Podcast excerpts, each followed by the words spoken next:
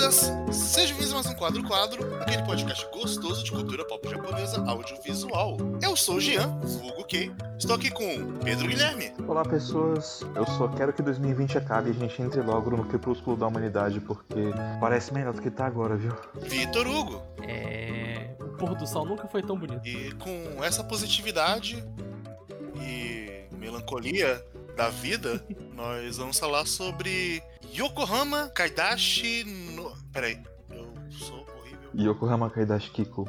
É, Yokohama Kaidashi Kiko. Eu achava que tinha alguma coisa entre o Kaidashi e o Kiko, mas enfim. Não tem não. Tem, tem sim, tem um espaço entre as duas palavras. Então tá tecnicamente certo. Então, primeiramente vai se fuder, Vitor.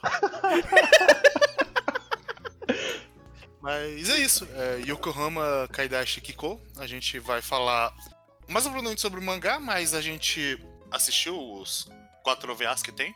Sim. Uhum. E é, é um cast interessante que eu não acho que a gente vai abrir uma metade sem spoiler, outra metade com spoiler, porque Não importa eu nem spoiler. sei dizer se existe algum spoiler nessa obra.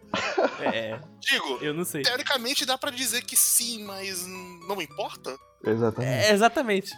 É, qu- quando eu tava lendo, eu tava falando, cara, como. Como eu vou conseguir descrever esse mangá pras pessoas? E é, é, é uma sensação parecida com o que eu vejo, vamos dizer, com. Vamos dizer.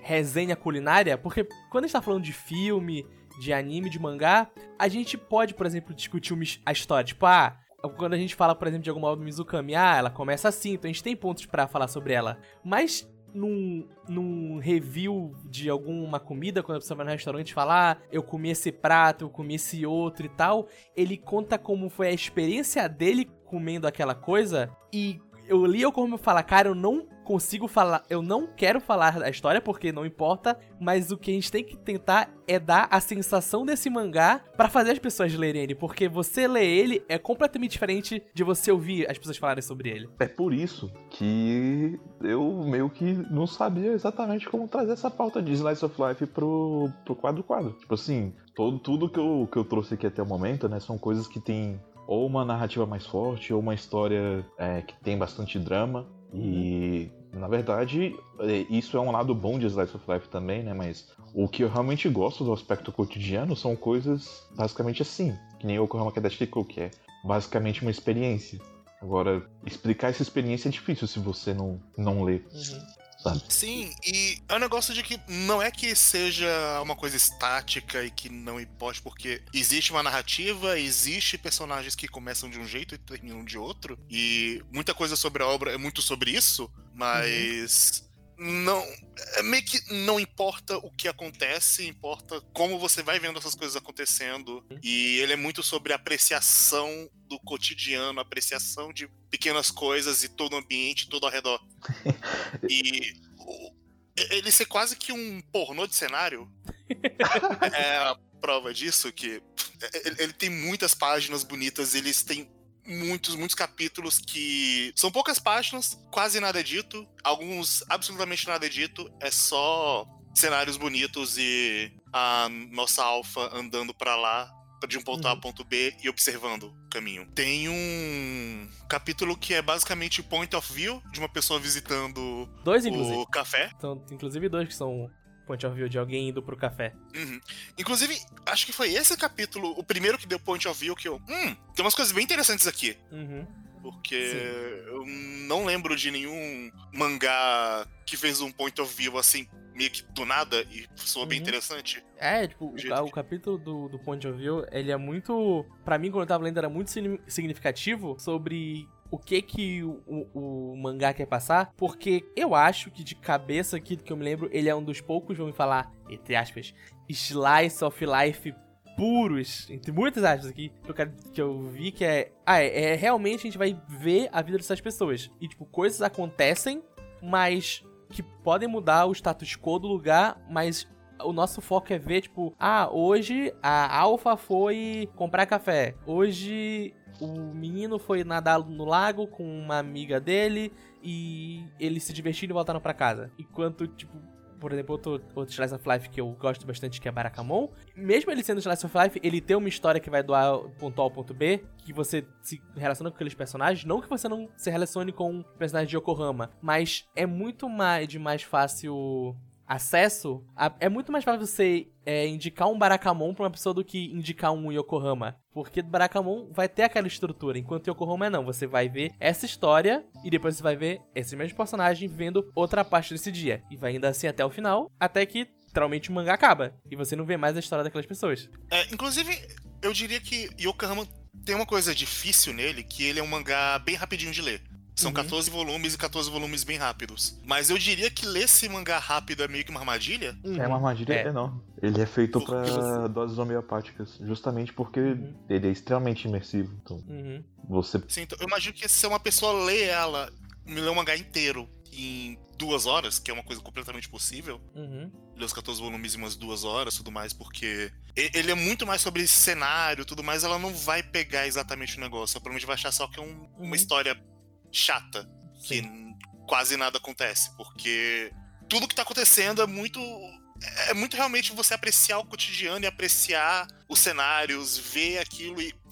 Ele é muito feito pra, como o Pedro disse, ver em doses homeopáticas Uhum. e aproveitar. É, você refletir um pouquinho com Sim. aquele pouco que ele tá te dando e crescer aquilo em você. tem. Sim. Teve dúvida. Eu cheguei no meio da conversa um pouco, porque eu tive que pausar aqui rapidinho. Mas tem algumas coisas interessantes a serem ditas sobre Yokohama Kadashikiko. É, primeiro, no sentido dele ser um slice of life puro. É, é engraçado, né? que quando a gente pensa assim, é- a gente tá falando da fórmula, né? No caso.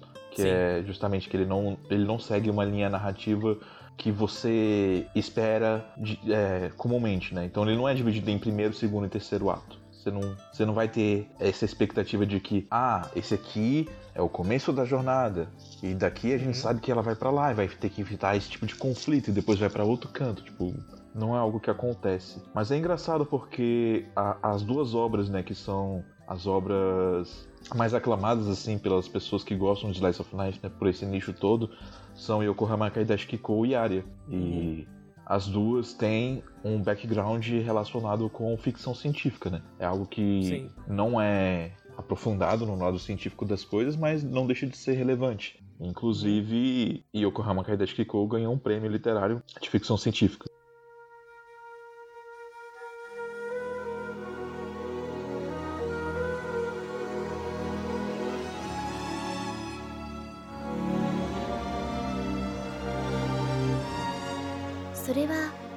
お祭りのようだった世の中がゆっくりと落ち着いてきたあの頃後に夕凪の時代と呼ばれるテロッテロの時間の物語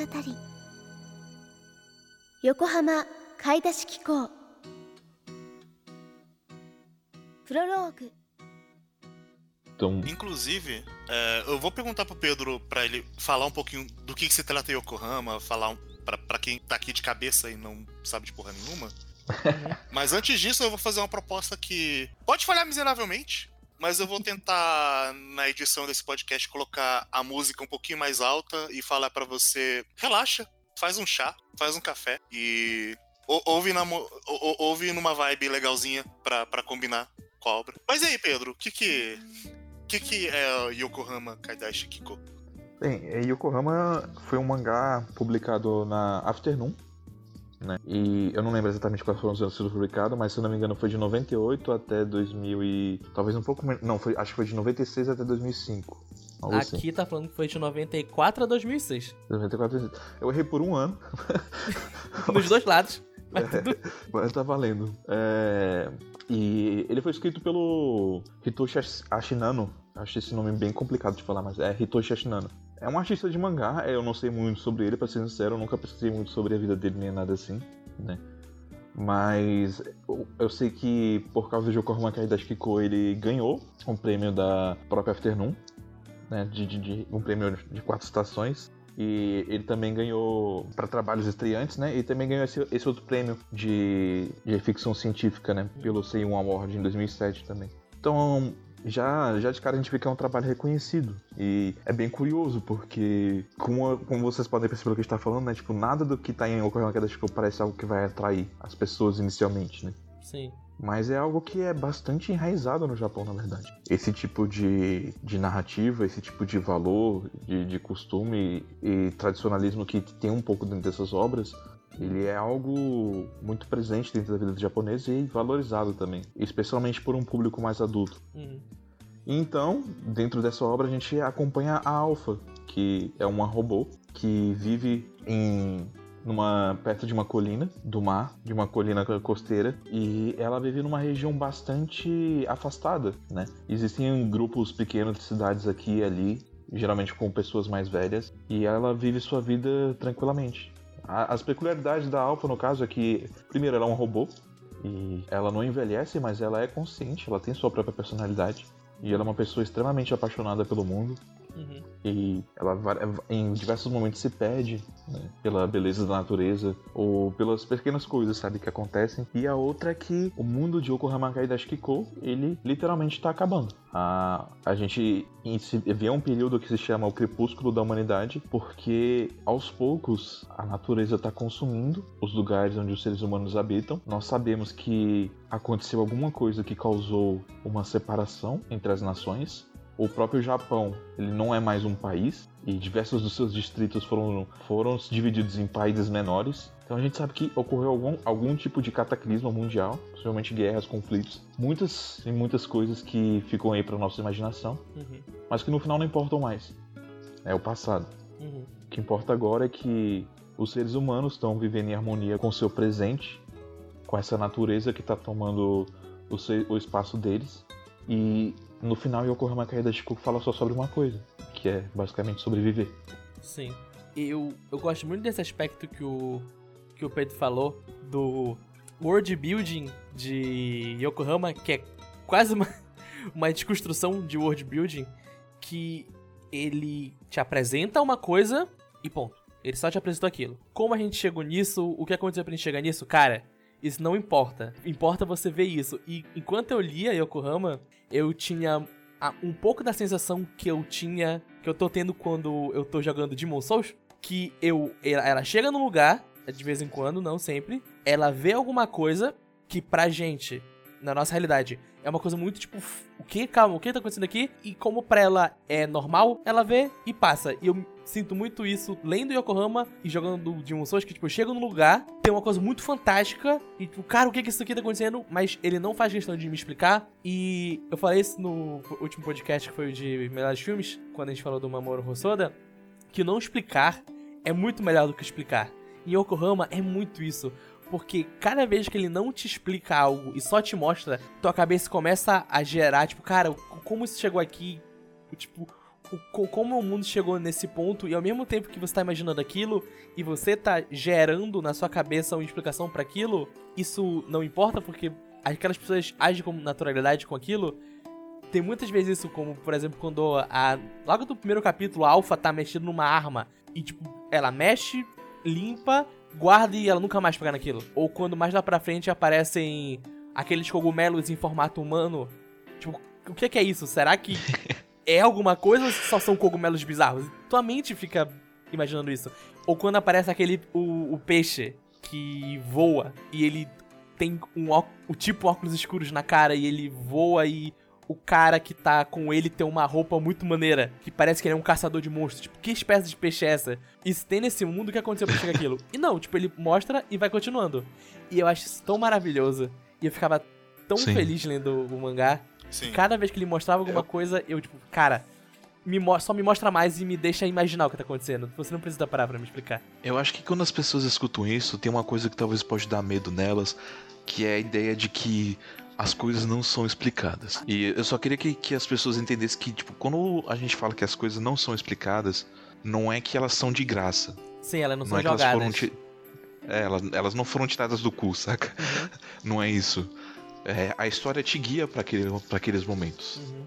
E ela não vai te dar uma resposta na sua, na sua mão, sabe? Uhum. Mas ela vai te dar algo para você refletir sobre, é, para você pensar. Essa questão mesmo dos, dos é, dos cogumelos, né, com aparência humana que aparecem mais tarde, eu, eu tenho um, algo que eu penso sobre eles, né, uhum. que eu vou falar mais pra frente. E mesmo assim, e várias outras coisas, sabe, do, do começo também. E eu gosto que esse. É algo en- engraçado porque o, o Kei tinha mencionado, né, quando ele assistiu pela primeira vez, que ele não sabia o que pensar do, do foco na arma. É, é porque eu comecei assistindo os OVAs, que o Pedro recomendou começar pelos OVAs para você entender o clima do negócio e depois você ler o mangá. Eu fiz isso e no, primeiro, no começo do primeiro episódio tem um foco na arma que a Alpha se pega. Inclusive é um foco um pouco maior do que tem no mangá, no OVA. É porque tudo no OVA toma um pouco mais de tempo, né? Uhum. Então ela vai, ela tem um foco maior na arma. Quando a Kokone vai bater na porta dela pela primeira vez, ela primeiro pega a arma, deixa escondida ali, pra, co- como se tivesse alguma coisa tensa e tudo mais. E depois. Não, essa arma nunca é usada, essa arma ela não é. é- Ela, para mim, antes demonstrava que tinha alguma coisa opressora, mas parece que não existe mais nada opressor no mundo da Alpha. E eu não entendi direito por que, que ela tinha aquela arma, mas eu achei interessante ela ter trocado a arma pela câmera Uhum, no primeiro episódio e, em vez de guardar a arma no coldre, começou a guardar a câmera. uhum. Eu tirei um significado disso e quando eu fui pro mangá depois, eu tirei um outro significado, que é parecido, mas mais diferente. diferente. Mas eu gosto como, como brinca com a, com a direção, saca? Uhum. Porque, pra mim, é- era, era, é basicamente aquele significado que tava no mangá, sabe? Sim. De que não é, não é tanto tipo uma cena tensa porque ah, a- a- alguém tá vindo aqui e eu não sei se pode ser um assaltante ou alguma coisa assim. Era mais tipo, ah, esse é meu tesouro, deixa eu guardar ele. Sim, é porque o mangá, ele já fala de começo que era um presente do, Sim. do dono dela. Uhum. Fala do dono do local. Mas numa, no anime ele não fala. Então eu só sabia que ela tinha uma arma. Eu não sabia o significado dela. Mas é engraçado isso, né? Como ele brinca com suas expectativas e vai mexendo. É, é engraçado porque o, o anime e o mangá, né? Eles têm muito dos mesmos momentos, só que de fato existe algo que, tipo, ele passa sensações diferentes, ele aborda coisas diferentes, sabe? Sim. Por exemplo, nos ovas de 2003, o... a gente tem cenas que são basicamente a, a Alpha viajando por aí, sabe? Mas muito das coisas que ela pensa e os monólogos que, que a gente lê no mangá não estão presentes. E, e por consequência, meio que a sensação do momento acaba sendo diferente, mas não é ruim também. Sim. Eu, eu sinto que isso acontece bastante nesses ovos assim, e meio que eu acho que eles são é, experiências que se complementam, sabe? Sim. Porque, embora o mangá se sustente facilmente sozinho, sabe, pelo, pelo seu clima, eu acho que o anime tem uma trilha sonora tão boa, sabe? E, e ele consegue fazer você respirar tão bem entre um momento e outro que ele te deixa no- realmente num clima perfeito pra você poder consumir o mangá depois. Inclusive eu tenho uma errata aqui, que eu. Pessoal com vocês, que quando eu vi o primeiro episódio eu tinha falado. Ah, já vi de onde o Lo-Fi pegou muita inspiração. Muito Lo-Fi essa primeira. Uhum. essas músicas. Mas na real, não. Eu diria mais que é City Pop com MPB. Eles são muito inspirados, na verdade, por Bossa Nova também. Aham. e, e choro, né? Curiosamente, né, esses dois compositores, o compositor da primeira temporada é o Gonchichi e o compositor da segunda é o Choro Club. É, o o Junichi Sato, né, que é o diretor de Aria e diretor de Amanchu também, ele eu acho que ele claramente se inspirou em Yokohama Kadashiki-ku, tanto que ele pegou esses compositores pra ele. Então a trilha sonora de Aria tá- é composta pelo Choro Club e a trilha sonora de Amanchu é pela, composta por Gonchichi. E eles se- realmente se inspiram em música brasileira. Eu não sei se isso tem a, tem a ver com parte do meu apreço pelo qual eu gosto deles, sabe? Mas eu acho que sim. E eu realmente gosto demais de- de- dessa trilha sonora e das outras que eles, que eles compuseram também. É, eu, eu gosto que essa inspiração super forte com músicas brasileiras faz a trilha sonora bater uma nostalgia comigo. Sim.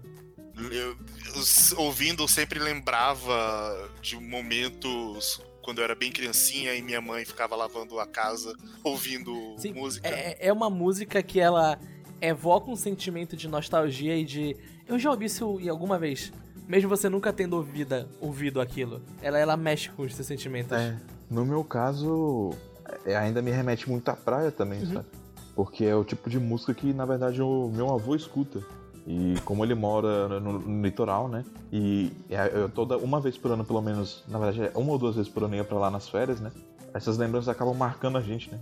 Porque é meio que um porto seguro pra gente, assim. Então, realmente, ela também tinha um sentimento muito nostálgico pra mim nesse Sim. sentido. Provavelmente o nosso contexto brasileiro acaba fazendo esse fator emocional bater por causa do ritmo. Eu fico curioso se isso vai pra outras pessoas de outros lugares. Eu acho que vai, né? É, isso é meio off-topic do Cash, mas se você for no, no YouTube e, e pesquisar a seguinte playlist, é Brazilian Doomer Music. é, você vai ver. É uma ótima play. É, pois é. Dado, dado ao nome, é uma ótima playlist. É, Então, é uma playlist de música fossa brasileira, né? Só que tem uns gringos lá que vão comentar também, porque estão escutando. Só que aí, tipo, Aham. eles também apreciam bastante, sabe? é engraçado. Tem, tem várias dessas Doomer Music de playlists. Tem Russian Doomer Music e por aí vai. Você pode procurar outras coisas também. É, Uma coisa que eu sentia muito lendo mangá, e mesmo sem ter visto as páginas coloridas, era que o desenho do, do mangá, ele já me passava certinho a paleta de cores que ele queria. O, o- como ele desenhava, como ele fazia os personagens, o ambiente que eles estavam, não só pela descrição que tem alguns momentos, mas só pelo, pelo, pela vista, já tipo, eu vi e falava, tá, ele tá fazendo isso aqui que é uma coisa mais em tons pastéis e tal. E realmente, como eu falo no final, que é um crepúsculo, tem esse, essa ideia de tons pastéis e de um pouco de giz de cera e um degradê, sempre vindo do vermelho pra até chegar no branco. Então, eu- achava muito muito legal como, mesmo nos capítulos que são em preto e branco, eu conseguia sentir a cor que ele queria que cada objeto tivesse na cena, mesmo sem, tipo, ter algum background de algum capítulo colorido. eu acho que é porque o, autor ele tem um, um controle muito bom sobre o contraste das sombras. E a gente vê, por exemplo, em momentos mais claros, assim, e tudo mais, justamente porque realmente parece que cada coisa tem sua própria tonalidade e você consegue enxergar de forma bem distinta cada, cada tipo de objeto dentro do cenário. Então você, tipo, você vê a diferença de uma, do tronco de uma árvore para as folhas, para a terra que tá no chão, para pra moto, pra roda dela, pra roupa que a Alpha tá usando, pro cabelo dela. Tipo, realmente parece que cada coisa tem sua tonalidade única, né? E é engraçado porque, tipo assim, mesmo no preto e branco a gente vê o, o cabelo da Alpha pra mim é verde. Aham. Eu não consigo Aham. não ver ele verde, saca? E, mas também outras coisas que acontecem, tipo, tem algumas páginas que são lindíssimas, é, geralmente focadas em quando tá já tá passando o entardecer pra noite, e, ou então, por exemplo, quando tem um momento de chuva. Inclusive o que mandou uma dessas páginas lá, que tipo, ele usa muito bem a silhueta, né? E o contraste da escuridão com a sombra com o que tá acontecendo por trás, lá fora, em contraste com a natureza agindo, na verdade, né? E ele sabe fazer isso muito bem pra evocar sentimentos e pra é, dar cor ao mundo dele. Sim. E outra coisa também, tipo, que eu gosto muito da arte desse mangá é, tipo assim, tem uma parada dela que, tipo assim, às vezes ela é um pouquinho feinha, porque tem horas que, em momentos mais leves, ela não é tão constante, assim. Mas mesmo assim, fica bem claro que o autor sempre sabe desenhar muito bem. E mesmo nesses momentos, assim, que são um pouco mais leves, que são um pouco mais rápidos, né? Eu gosto demais da quadrinização desse mangá. Ele, ele sempre tá fazendo coisas muito diferentes pra passar um, um sentimento pra você, pra te, te deixar imerso dentro da história. Uma página que, tipo, que para mim se destacou logo de cara no começo quando eu tava lendo, é aquela que a Alpha acabou de acordar, aí ela tá em destaque na página, tipo, como se ela estivesse fora do quadro, se espreguiçando, e atrás dela tem, tipo, diversos quadros dela fazendo a rotina dela do dia, do dia a dia, sabe? Até acordar. E tem muita coisa assim nesse mangá que acontece que eu acho legal pra caramba. Sim. É, é um mangá que eu fico triste de não estar acessível oficialmente, porque eu queria ele em mãos. Uhum. É, Sim. Eu É. queria muito Eu- ter ele. Eu- eu queria- é, é um que eu de fato sentiria muita, muita, muita vontade de pegar e ler, ver, ver as páginas, ter, ter a experiência de ver como é que tá ali, página por página. Sim, eu, cara, eu, eu quero arrumar esse mangá nem que eu tenho que comprar em japonês, sabe? Mas esse é um que eu realmente preciso ter também. Sim, e é engraçado que eu acho que, mesmo você só em japonês, você entendendo o contexto das coisas, você consegue apreciar muito, Sim, porque você não necessariamente precisa ler pra pegar tudo ali. Ele, ele tem muito falando. Ele fala muito sem palavras. Então, muitos capítulos que não tem nada, muitos capítulos que tem poucas palavras e já dizem muito. é. Ao mesmo tempo, também acho que tem alguns que é importante ter. Só que ele nunca é, tipo, ele nunca pega pesado nos diálogos, sabe? Não, Tipo- não. Inclusive, tem, tem diálogos que bateram muito comigo. Bateram muito, muito, muito. Mas todos eles são coisas simples e rápidas que foram ditas, mas o contexto geral acaba falando, hum, realmente. Sim.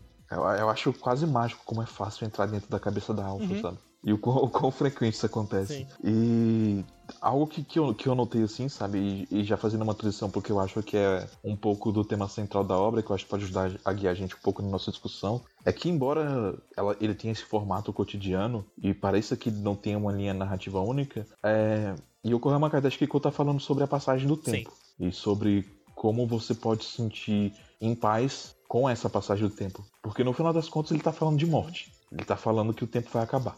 E você precisa estar confortável com isso. E é esse sentimento que Sim. ele tá tentando passar pra você. Uhum. E essa é a linha tênue que, que passa por todo o mangá, né? É, é meio engraçado porque quando você pega pra comparar a primeira metade e a segunda metade, existe algo que ocorre entre elas. Que é especificamente a viagem da, da Alpha.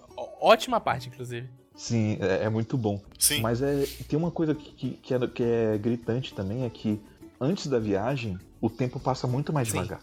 né? E depois que ela volta da viagem, que, que alguma coisa mudou dentro Uhum. dela, aí o tempo começa a correr. E tipo, realmente passa muito rápido. sabe? Inclusive, um dos melhores capítulos é o capítulo em que ela percebe isso e olhando pra, pra Maki, Uhum. que, é- que é muito bonito. Sim, eu, eu gosto muito de toda. Inclusive, os últimos volumes são os meus favoritos, que é essa passagem rápida de tempo e coisas que vão acontecendo, inclusive alguns diálogos que. Não é explicitamente uma despedida, mas Sim. é uma despedida. Sim. Bate muito forte. Eu fiquei. eu- fiquei, sen, eu fiquei sensível, especialmente no. Quando o Oji-san fala que a Alpha é novinha demais para gostar de Sim. ficar sozinha. Ah, é, é muito bonito mesmo. Como eu amo hoje. Sim, nossa, ele é um. Ai, tá, a gente sempre fala em algum podcast que tem os top vovôs e vovós do- dos animes do mangás, ele tá no top 5. Porque como ele é divertido de ler e de ver ele agindo. Sim, não, eu, fi- eu ficava muito feliz pra ver que, tipo, que ele era o principal objeto de fotografia da Alpha. que ela adorava tirar foto dele o tempo todo. Eu gosto que ele só tem uma expressão facial, mas ele diz muito E, é isso melhor- mesmo assim. e eu gosto quando a gente tem um flashback dele, ele tem essa mesma cara desde que ele era novo. Sim, E é maravilhoso. Sim, Exatamente. é uma cara que serve pra vários momentos. E eu gosto da- do que o Pedro falou sobre o tempo passar mais rápido quando a Alpha sai da, da vila, daí ele conhece mais pessoas. Que eu vejo muito se re- relacionando quando a gente tem. é, Não, não me lembro se é um capítulo focado nisso ou se é alguma partezinha, um capítulo em si, que é a, a Alpha, o dono da Alpha ensinando a Alpha a cuidar do café e como ela deve se vestir, como ela deve servir as pessoas. Que é. Uhum. É, isso é depois do, do, do- Sim. da viagem. É um flashback Sim, que eu, go Na verdade é um sonho eu gosto tá muito disso porque ela fala no mangá que ela só, vamos dizer, começou a viver de fato quando ela conheceu as pessoas. Daquele, antes ela tava presa naquela casa e quando ela saiu e fez as conexões com as pessoas daquela vila, ela começou a viver. Mas como ela, vamos dizer, conheceu aquelas pessoas, é, a vida dela tava passando de um jeito muito devagar e tava tudo relacionado naquela vila, então ela, as pessoas daquele lugar vinham para o café com ela, se vinha alguém de fora da cidade, ela só se encontrava com aquela pessoa quando ela volta pra vila, então tudo tá naquele pequeno cosmo dela. Quando ela expande e sai da, daquele lugar e conhece outras pessoas, conhece outros robôs, vê outras vivências de pessoas, ela começa a fazer mais conexões e o tempo começa a passar mais rápido pra ela. Porque ela tá expandindo o conhecimento dela, ela tá vivendo mais, tá vendo que tem outras coisas além daquele lugar. E por isso o tempo começa a passar mais rápido. Sim. Eu acho engraçado porque, tipo, a Alpha, ela realmente passa por um crescimento muito grande ao longo do mangá. Uhum. E eu acho que tem du- duas coisas que são muito importantes pra ela, que ajudam ela a ter essa perspectiva, sabe? De realmente fazer o tempo correr pra ela, pra ela deixar de, de estar estagnada, né? Começar a viver realmente. Uhum.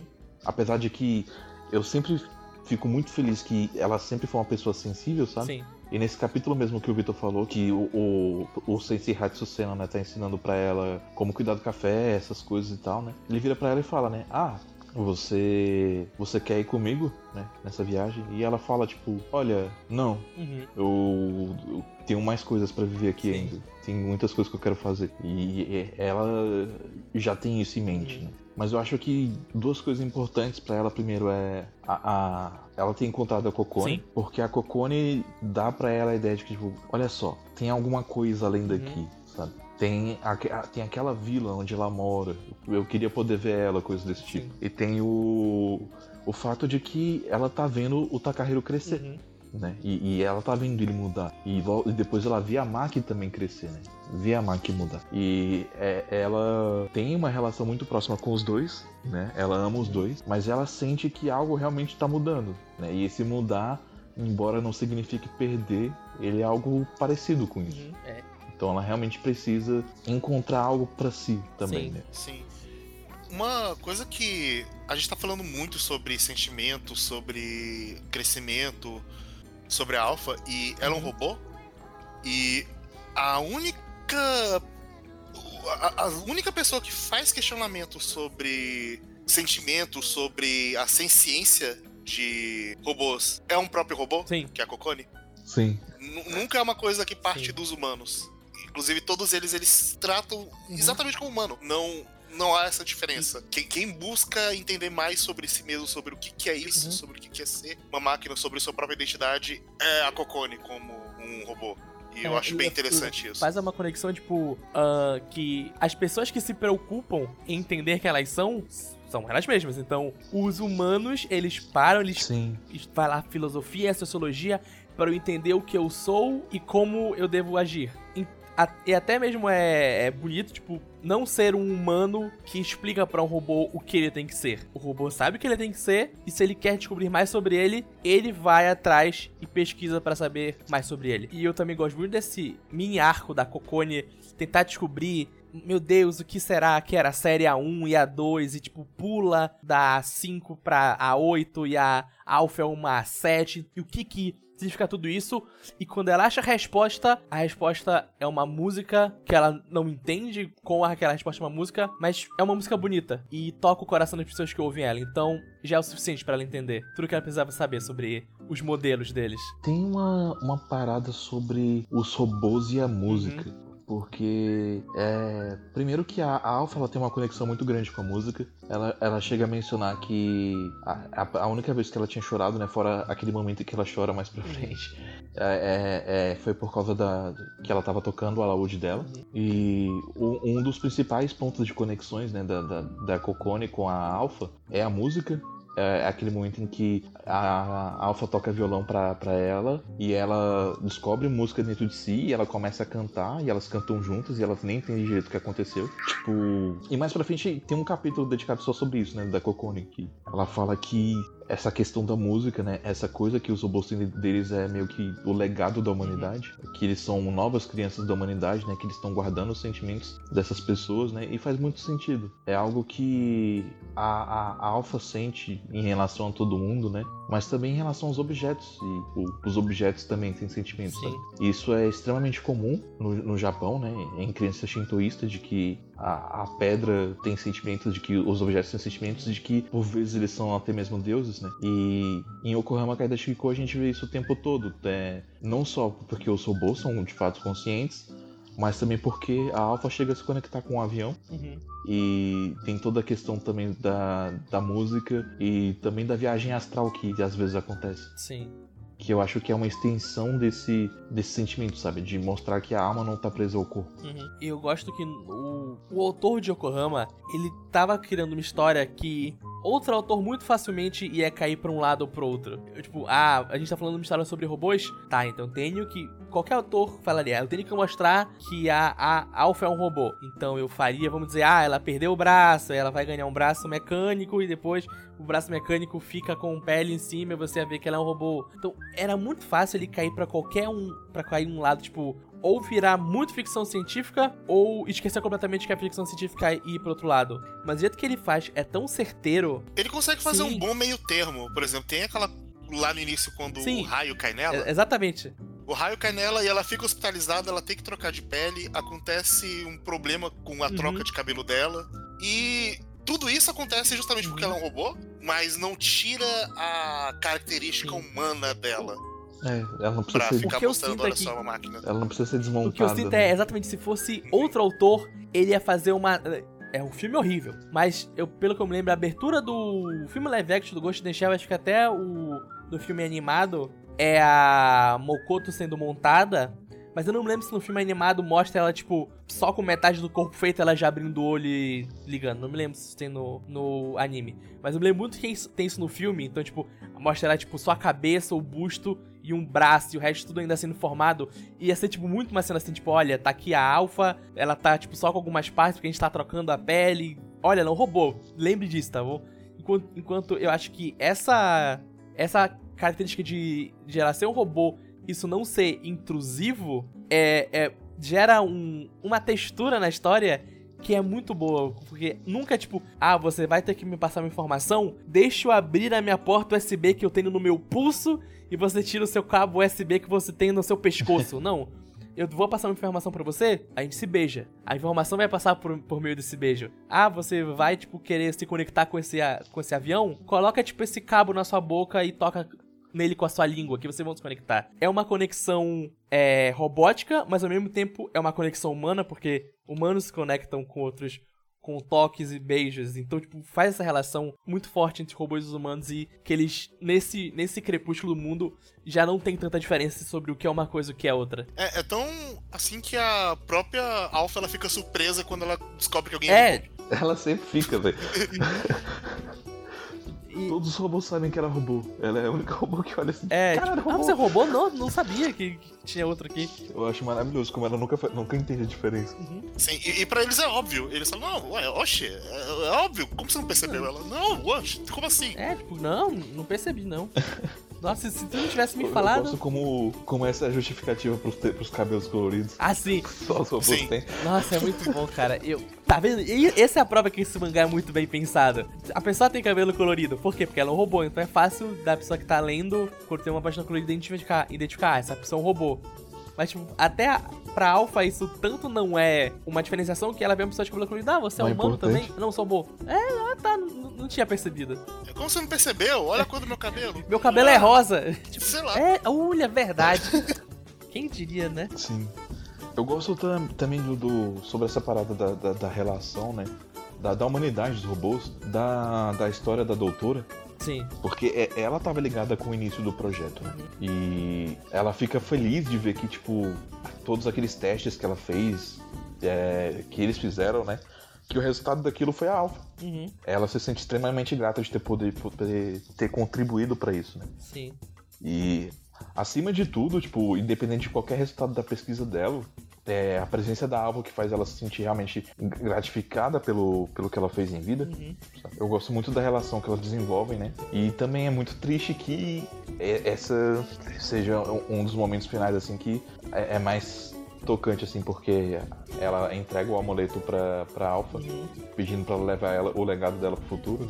Que é mais uma daquelas despedidas que a gente já sabe o que significa. Uhum. É, esses últimos volumes, os últimos capítulos, como o Kei falou, eles são, tipo, pra mim, o, á- o ápice de tudo, porque é o momento onde a, a, a velocidade corre, tipo, muito mais rápida tipo, do que tudo. Tipo, ah, um capítulo, ah, eu tô indo morar com, com o Akihiko. No outro capítulo, a gente tá casado, a gente tem um filho, tá bom? Tá aqui nossa filha. Ela, a gente trouxe ela pra cá pra conhecer você. No próximo capítulo, outra coisa aconteceu, e, tipo, passa, pularam o quê? Pularam 5 anos, pularam 100 anos, pularam 20 anos?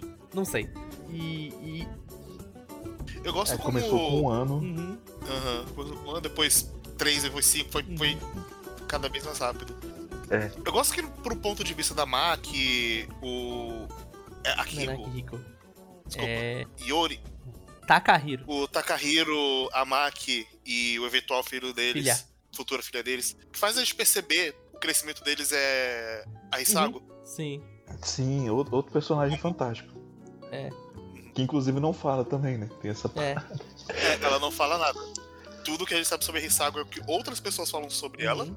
e como Ah, ela é um excelente ponto pra mostrar que as coisas estão mudando, Uhum. de fato. Tem, o tempo tá Sim. passando. Eu gosto também que, que ele, ele também te mostra que tem muitas coisas que você não entende e que você não vai entender. mas que tá tudo bem, É. sabe? E a Misaga é uma dessas coisas, porque, tipo assim, a conclusão lógica é: ah, a gente tem um- uma, uma mulher que fica pelada, que vive na floresta e que gosta de criança. Hum. A gente. Então ela deve ser um robô. É, Um robô que fugiu, alguma mas coisa ela assim. não tem cabelo E colorido. ainda assim, tipo. É, é verdade. Mas assim, é- isso é reforçado um pouco pra gente porque na- tem um capítulo da, do- da doutora quando ela fala do primeiro modelo, Sim. da primeira alfa, né? A, a primeira alfa era desse jeito, ela gostava de ficar pelada Uhum. e, e curtia as coisas desse jeito, assim, Sim. né? Só que o Ayase ele fala que, tipo, ela tava aqui há muito tempo. Aham. Muito antes dos robôs começarem. É, tipo, ah, é tão bom. E, e aí tu fica. Então, tipo, você fica. Tá, é, Você sempre fica nessa dúvida. ela é um. A mesma coisa que, tipo assim, a, a natureza, a maneira como ela tá começando a tomar o mundo, Uhum. ela é um agente ativo dentro da história que nunca fala nada, Uhum. mas que tá sempre presente. E cada vez que você vê um daqueles, daqueles cogumelos, daqueles postes né, iluminados que parecem postes, mas na verdade são uma planta, Uhum. e dos prédios gigantes, que na verdade são cogumelos também, né? Uhum. Dá a impressão de que, tipo, a natureza tá imitando os seres humanos Uhum. e tomando o lugar deles aos poucos. Sim. E, Aham. E, E uma coisa que eu acho bonita disso é que a gente fala, ah, por exemplo, no final do mangá fala que, tipo, ah, esse foi o crepúsculo do mundo pra no final ele acabar. E na, na minha interpretação, que totalmente eu, eu acho isso bonito porque durante o mangá a gente vê várias vezes que tem pessoas que elas conseguem conviver com a natureza e usar ela e ao mesmo tempo não sobrecarregar aquele uso. Então, ao mesmo tempo que ele fala, tipo, aqui é o crepúsculo da humanidade, na minha leitura, a humanidade não acabou. Ela foi muito reduzida, mas ainda tem pequenos focos de pessoas que conseguem viver em harmonia com aquele mundo, como o Ayase, por exemplo, que pra qualquer história é, moderna, ele é um vagabundo que vive de bico em bico, mas naquele mundo tá tudo bem ele viver assim, e ele vive em harmonia com a natureza, ele tem o peixe que ele cria, que ajuda ele a pescar, e ele vai de bico em bico, e ele conheceu a, a Misago antes, e ele tá de boa, ele fica do lado dos cogumelos, ele, ele acha um pouco esquisito, mas ele não se importa com aquilo, que ele vê como, uma, como até uma companhia pra ele, e ele tá de boa com aquele mundo se, se modificando pra ele. Então, essa parte dá, tipo, aquela esperança no final, tipo, ah, foi o crepúsculo da humanidade, mas não significa que a humanidade acabou de fato. É, ela- eles ainda podem viver em harmonia com a natureza. é, dá um, dá um pouco de esperança. Uhum. Por- E também porque o, eu lembro do capítulo. Eu acho que é o último capítulo que a, a Alpha, a Alpha da nave, né? Não a Alpha da Terra, Uhum. ela tá comentando sobre, sobre a vida, né? Que, que ela enxerga no planeta, né? E ela fala sobre como a- as grandes cidades sumiram, né? Cidades que eram maiores que países inteiros desapareceram. Mas ela comenta também que ela acha que ela consegue ver vida em lugares menores, né? Uhum. E lugares menores são habitados de mosca. E justamente foca na, na alfa de novo, Sim. logo em seguida. O que dá essa esperança, né? Uhum. Talvez, né, não, não vai ser tão movimentado quanto antes, mas talvez pelo menos por um tempo os seres humanos vão, vão se manter vivos, né? E talvez não também. Sim, é, é essa é a coisa. Eles podem ter sobrevivido, eles podem, tipo, É. não ter sobrevivido, mas, mas mesmo se eles não sobreviverem, os robôs carregam as memórias dos humanos porque eles entendem o que são sentimentos. Então, de alguma maneira ou de Sim. outra, ainda tem uma fagulha da humanidade na Terra. Do lado bom da É, humanidade. eu, eu, eu só fico feliz de pelo menos eles permanecerem unidos, Uhum. porque eu, se eles forem morrer, eu quero que eles morram juntos. Uhum. É muito triste pensar nisso, mas é uma possibilidade. Sim.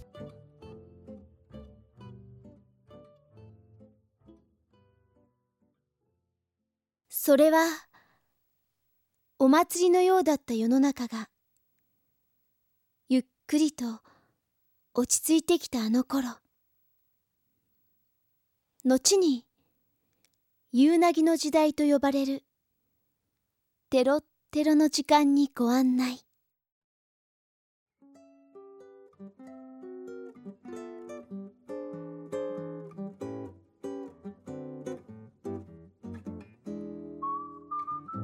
A gente falou bastante de Mononoare. Enquanto a gente tava falando sobre Uhum. sentimentos, mas só pra oficializar, É, Pedro, fa- fala sobre o termo. na verdade, de maneira geral, não só Mononoke, né? Essas obras de Slice of Life, elas trazem muito do que a gente chama do esteticismo japonês. O esteticismo japonês, na verdade, foi um movimento filosófico, tá? Japonês, que ocorre, salvo engano, desde o século V, por aí, faz bastante tempo.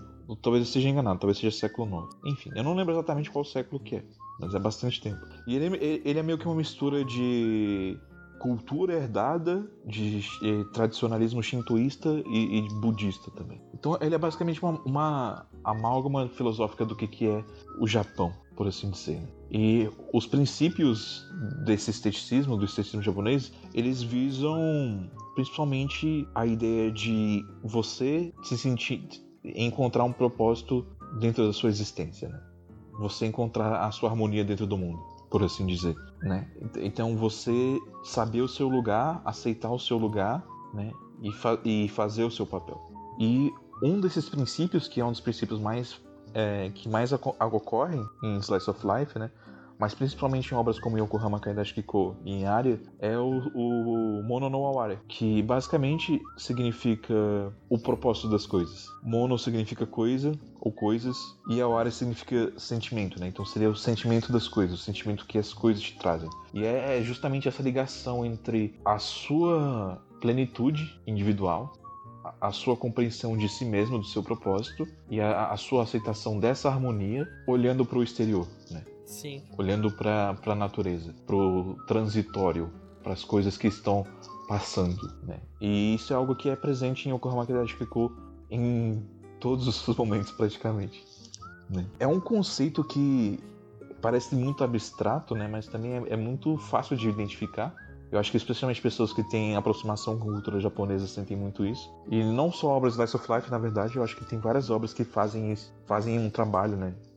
de, com o Mono no Aware também. Na minha cabeça de cara já vem Fullmetal Alchemist e, e no Yasha também um pouco, uhum. Sabe?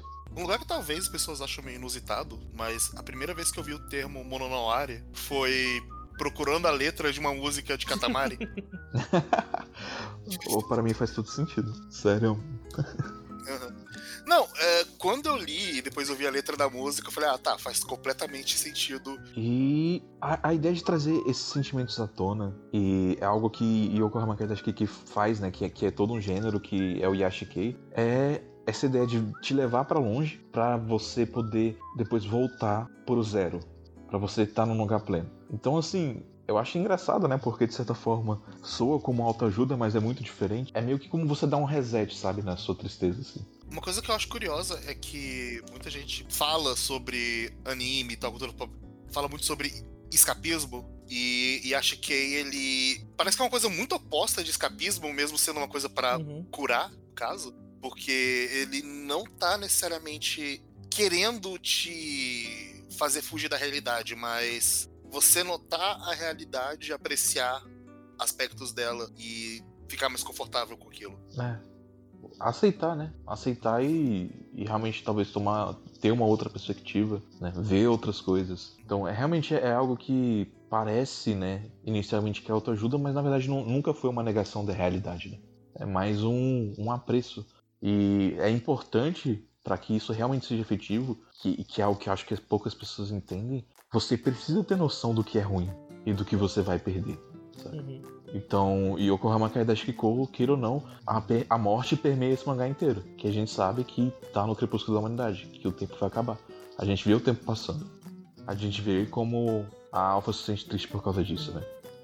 E queira ou não, é, a gente tem velhos que a gente se importa, a gente tem crianças que a gente se importa, e a gente vê essas pessoas indo embora, né? E às vezes nem só pessoas que vão embora, mas pessoas que você sabe que tem um background inteiro sobre falhas sobre não ir embora, como o Nai, que é o único robô homem que a gente vê, e a gente sabe que robôs masculinos são algo extremamente raro e a maioria deu errado, morreu. É. E tem todo esse background nas costas dele, de certa forma. Sim. Nas costas dele e na doutora, né? Uhum. Porque ela fala também sobre isso, né? que ela não quer ficar se remetendo aos tempos mais tristes, né? Mas o que aconteceu, aconteceu. É realmente bem, bem interessante quando aborda isso. Mas eu, mudando um pouco de assunto, né, e talvez entrando no, nos finalmente, tem todo, toda essa questão maior, né, e abrangente, mas tem também a questão um, pouco mais pessoal e individual de cada um, mas é, no caso, falando sobre os, os sentimentos dos personagens especificamente, né. Porque eu acho que é muito bem trabalhado como os personagens gostam dos outros e o que eles sentem um pelos outros, sabe? Porque a Alpha, Uhum. ela ama o Takahiro, mas ela ama também a Maki, mas ela também ama a Kokone. E é engraçado porque, tipo, são tipos de amores diferentes. Sim. Né? É, talvez porque pra, pra Alpha, né? Pra Kokone, esse amor ele não seja. Ele não tenha Eros, né? Uhum. Talvez ele seja só Ágape. Apesar de que eles sentem vergonha de qualquer forma. Mas eu gosto de ver como, como isso se desenvolve dentro da, da narrativa. Eu gosto principalmente porque a gente tem a, a, a, a Makuro, que ela tem ciúmes pra caralho da Kokone porque ela gosta muito dela. Uhum. E a Sim. Kokone, tipo, é a pessoa mais apaixonada pela Alpha que existe. Uhum. E só fala da Alpha o tempo todo, então, tipo, ela fica puta. E ela fica tentando comprar briga com, com a Alpha. E a Alpha nunca cai na pilha errada dela. Não. Eu fico feliz que a Alpha não cai na pilha errada dela, mas eu tava puto já, velho. Confesso. É engraçado que ela tem um arco narrativo, porque ela começa a história agressiva e progressivamente ela vai ficando Sim. mais amigável com a Alpha. Sim. Tanto é que no último capítulo, né? Uhum. Elas são, tipo, super amigas. Sim, ela... Oi, tudo bem aqui? Eu- Eu gosto muito quando ela vai pela primeira vez no café, que para o mundo de Yokohama, ela mora numa cidade grande, mesmo tipo, sendo parecendo ser uma cidade muito pequena, e Aham. a Alpha, ela tem essa, essa mania que tem também a ver com o personagem dela, que ela senta com os clientes pra conversar um pouco com eles, que é essa coisa dela criar laços pra ela aprender a crescer. E acho muito engraçada a reação dela quando a Alpha senta com ela, tipo, ela, "Ah, por que tu tá fazendo isso aí lá? Não, vamos conversar aqui um pouco, o que tu tá fazendo aí? Tá lendo um livro? Sobre o que é esse livro? Ela tipo, fica muito, tipo, meu Deus do céu, o que essa menina tá falando aqui co- comigo? Eu vim aqui... Eu vim aqui pra julgar ela e falar mal das coisas dela, agora ela tá se importando comigo, o que eu faço? É difícil, né? Uhum. Ficar puto com a Alpha, né? Mas é. Eu, eu, eu tava, tipo, realmente me incomodando com a Makuro no começo. Tava sendo um pouco. Até um pouco difícil gostar dela. Uhum. Porque ela forçava a barra tanto com a Kokone quanto com a Alpha, sabe? Sim. Mas a gente, a gente chega naquele ponto que, tipo, ocorre aquela, aquela parada dela falar que a Alpha, tipo, que é basicamente falar, não, você é muito vagabundo. Você devia levar seu trabalho mais a sério. Sim. E eu gosto que a Alpha, tipo, primeiro ela fala, ela fica calada, né? Fica sem graça, com vergonha e tal. Aí ela pede pra falar com ela como amiga. Uhum. E daí ela se impõe, Sim. depois que ela, que ela autoriza, e fala as verdades na cara dela. Eu acho aquele um bom momento. Mas eu gosto ainda mais do, do outro capítulo, que é quando a Alpha encontra a Maruko na rua, Aham. é, nas roupas de trabalho dela. Ela não reconhece. E elas estão conversando sobre as paradas, né? E a, a, a Maruko fala pra, pra Alpha que, poxa, a, a Kokone é maluca por você, né? Uhum. E a Alpha responde, eu gosto dela também. E aí a Maruko fala, é, eu gosto dela também. E ela fica tipo, hum, já sabia, né? ela fala, eu gosto do Nai também. Ela, quê? Essa parte é muito boa. Porque eu acho que até essa parte ela não sabia que ela, que ela conhecia o Nai. Não, então, tipo, foi um Não. susto duplo, porque ela. Você conhece o Nai e você gosta do Nai? É engraçado, sabe? É, é meio que a resposta do ciúme que ela tinha, porque ela também tinha ciúme pelo Nai. De caralho, eu senti que perdi dois é, amigos porque, aqui. tipo, é, a- a- ela tá na foto que o Nai envia pra ela, né? Ela vê a Alpha lá no meio. Ela fica, pô, pega essa menina de novo. E tem uma coisa. uma- Ah, caralho, velho. Acabei de me tocar. Enfim. Ah, as mensagens que os robôs passam, né? Elas são muito. muito mais vívidas, né? É, é uma coisa que a, a Alpha fala, né? Quando você vê uma foto. Você não tá só vendo uma foto, você tá vendo um momento que, Uhum. que a pessoa tava lá. né? É meio que. Você tá. Parece tão real que é quase como se alguém pudesse começar a se mexer. Sim. Então, tipo, queira ou não, né? A foto que o Knight tirou da, da, da Alpha tinha algum sentimento envolvido ali também. Né? Uhum. Por isso que deve ter vindo os ciúmes. E eu gosto que. Mas eu, eu gosto da maneira como, como esse debate é lidado, sabe? Porque, apesar de ter esse triângulo amoroso, eu acho muito maduro como elas lidam com essa questão, porque, tipo, não é um problema. Sim. Sim. Tipo, é- são todas pessoas que se entendem, se aceitam e se gostam, sabe? E, e nesse caso aqui a gente tá falando da esfera dos robôs, mas é, é engraçado porque isso é transposto também pro, pro triângulo entre o Takahiro, a Alpha e a Maki. Uhum. Tudo bem que a Alpha enxerga mais como irmã mais velha, os dois, né? Sim. Mas queira ou não, tinha um sentimentalismo envolvido ali. Tem, tem um sentimento ali nos dois. Sim, tem um sentimentalismo que vai se desenvolvendo e a própria Alpha vai compreendendo e questionando aos poucos. Tem um momento que ela fala: Acho que eu não posso mais chamar de irmãozinho mais velho, Uhum. mais novo. É, não, que é um, um momento muito triste também. Vi o Takahiro crescer meio triste. Sim. E é engraçado que a gente percebe três vezes o crescimento Uhum. da Takahiro, de novo pela Misago. Sim. Quando a Maki vê a Misago e não Uhum. o Takahiro. E ele meio que. Ele fica na bad. É, ela, ela não vai mais viver. Ela Uhum. viu a Maki. É meio foda também, né? Porque essa ideia de você ter que entrar em. Você ter que aceitar, né? Que você perdeu sua infância, né? É. Chegou a hora que acabou. Ela é difícil. Sim, é. Fo- foi difícil pro, pros dois quando eles perceberam.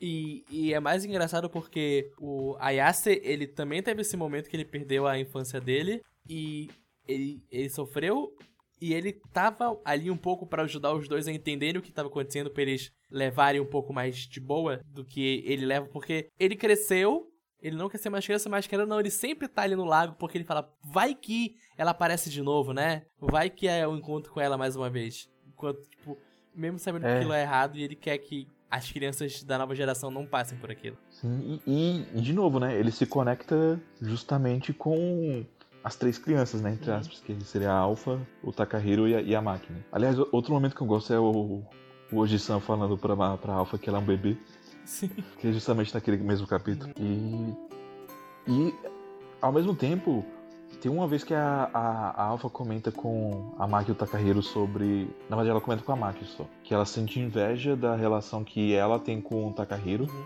Porque, embora os três sejam da mesma geração agora, vai chegar um momento em que ela não vai poder mais ser parte da mesma geração que eles. Sim.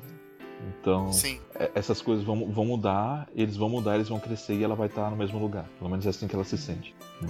E, e tem uma rima narrativa com isso depois, que é inclusive um dos capítulos mais bonitos, que é o capítulo das chuvas de meteoros, Ah, é muito bom esse capítulo. que é quando a Kokone vai visitar a Alpha e nunca é falado, a Maki não fala nada, mas eu sinto que ela sentiu a mesma coisa Uhum. que ela sentiu ali que a Cocone e a Alpha fazem parte de uma geração diferente da dela e por isso que ela não quis interferir naquele momento. Uhum.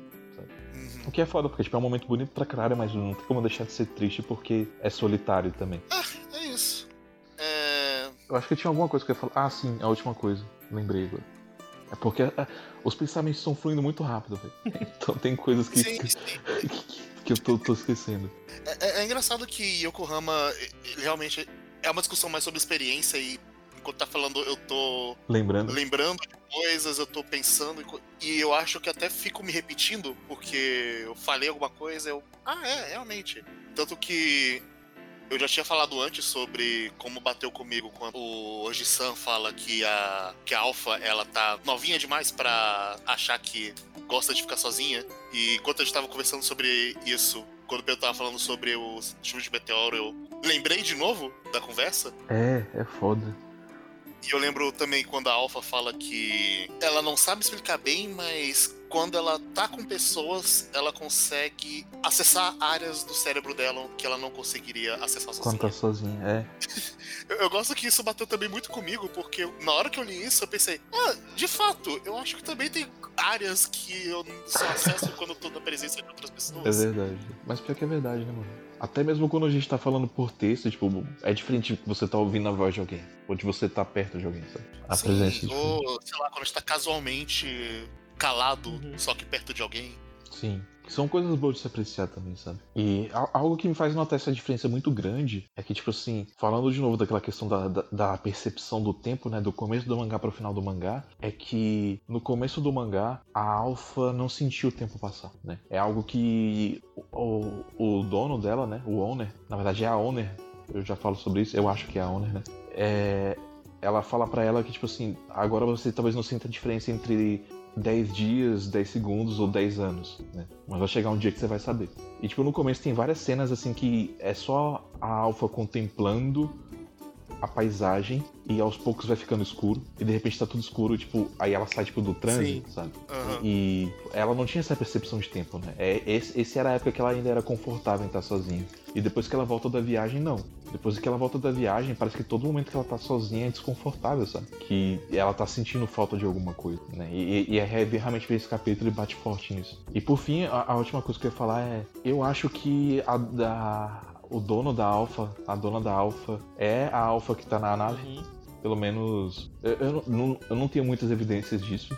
tá? Nem nada assim. Eu nunca pensei em quem na identidade do dono ou da dona. Então, eu, eu não sei. Eu, eu acho que eu teria que ler de novo procurando alguma coisa pra tentar concordar ou discordar, porque Pra mim é uma coisa que passou 100% despercebida a identidade É, do dono. é porque não é algo que é importante, sabe? É, é, é só algo que eu sinto que é. Talvez nem seja, de fato. Porque a, a Sensei ela fala que na verdade a, a outra alfa ela foi pro. Ela foi de lá pra um outro lugar e ela nunca mais viu ela, né? Então não sei se ela. Se, se ela ou não teve contato com ela no café, ou se ela viu e ocultou isso, algo assim. Não sei. Ou talvez a, a alfa que tá no- na nave talvez não seja a alfa que é o- aquele primeiro modelo que ela tá citando. Que eu sei, assim, a única coisa que eu pensei é que a dona barra dono é, é, é uma figura que representa sobre você aceitar que algumas coisas vão. acabaram. Sim. Então, existe muito sobre a aceitação da alfa de que. Ah, provavelmente eu nunca mais vou ver meu dono, eu não po- posso ficar preso ao café aqui. É meio como se fosse uma separação dos pais, né? Mas é. Uma das evidências, eu acho, assim, uma das coisas que me faz pensar isso é o fato de que as mensagens transmitidas por, por robôs só são passadas por robôs. Uhum. E o Owner mandou uma mensagem pra Alpha. Ou pelo menos deixou uma mensagem pra ela. Sim. E isso é algo que me faz achar que ele é um robô também. E também pelo fato de que sempre tá, tá colocando en- entre esses dois planos, sabe? O, a Alpha lá de cima e a Alpha daqui de baixo. Tem até um, um capítulo em que elas literalmente conversam uma com a outra sem conversar. Se despedindo quando eh, elas descobrem que a nave vai fazer o. Vai sair, né, pelo ciclo de seis anos pra até voltar depois. E eu, eu sempre tive essa sensação, sabe? Pelo menos de que a Alpha lá de cima estava tentando olhar pela Alpha daqui de baixo. Que ela se sente meio triste que ela não foi com ela. Sim. Sim. E eu, eu também vejo um pouco disso com a Alpha lá de cima, porque ela é quase um, um, um oposto da Alpha daqui de baixo, porque enquanto a Alpha da Terra ela tá conhecendo mais pessoas, a Alpha do, do avião parece que ela só tá perdendo pessoas, não conhece mais ninguém, porque ela tá só com pessoas idosas lá que cuidam dela de algum jeito, estão sendo cientistas, estão pesquisando sobre coisas e um dia todos eles vão morrer e ela vai ficar sozinha lá em cima e é, ao mesmo tempo que ela não consegue fazer essas conexões, ela também tipo tem que ficar vendo aquilo e só sonhando em, em voltar pra Terra, mas do mesmo jeito que a gente tem, vamos dizer, pode ter um pingo de esperança que no final ainda tem humanidade, a gente tem um pouco de esperança com ela porque a senhorinha que sempre tá cuidando dela fala que quando todo mundo foi embora, ela tá autorizada a pegar uma, uma nave alternativa e voltar pra Terra, que não é pra ela ficar sozinha naquela nave pra todo sempre. Ela tem que voltar e se conectar com mais pessoas. Sim, Uhum. por favor, né?